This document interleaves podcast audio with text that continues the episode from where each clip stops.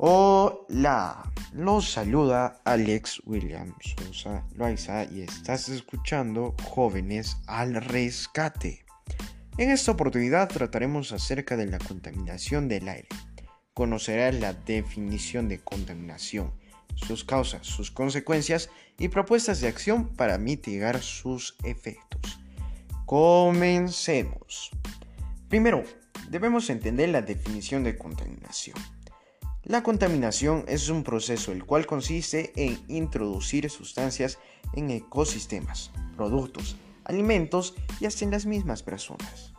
Claro, en este caso estamos hablando del aire, así es, el aire, el cual está siendo contaminado por diferentes sustancias, no solo una, diferentes.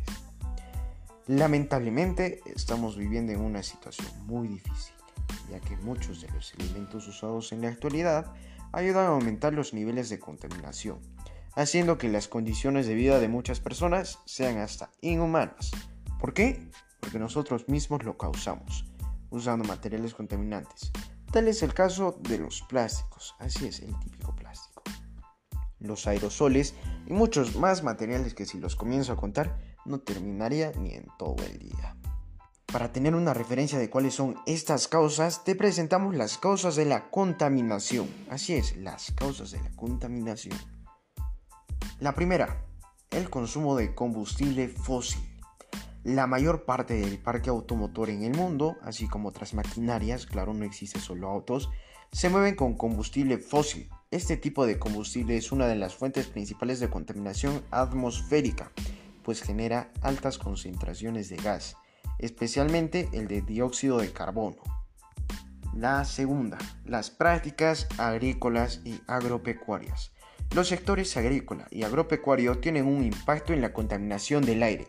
En el caso del sector agropecuario, el aumento exorbitante del número de reses y con ellas el aumento de las emisiones corporales de gas metano y dióxido de carbono son parte de las causas de contaminación atmosférica.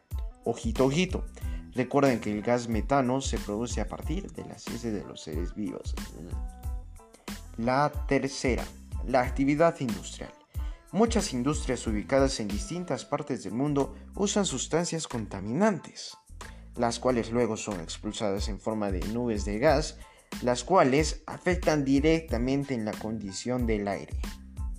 La cuarta, uso de químicos como aerosoles, gases para la refrigeración, esmaltes y otros solventes.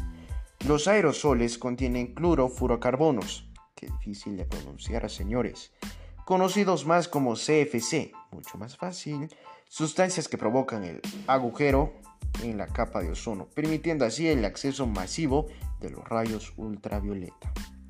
El quinto, incendios forestales. El humo que es generado por los incendios está llenos principalmente de dióxido de carbono, las cuales impiden a la respiración libre de las personas.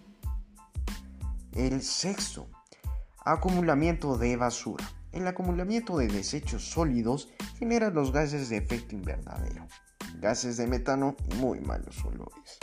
Ante esto, planteamos las siguientes propuestas de solución para mitigar los efectos de contaminación todos atentos. El primero, contrarrestar los efectos de contaminación ambiental en la salud a partir de prácticas cotidianas de actividad física. Así es, actividad física.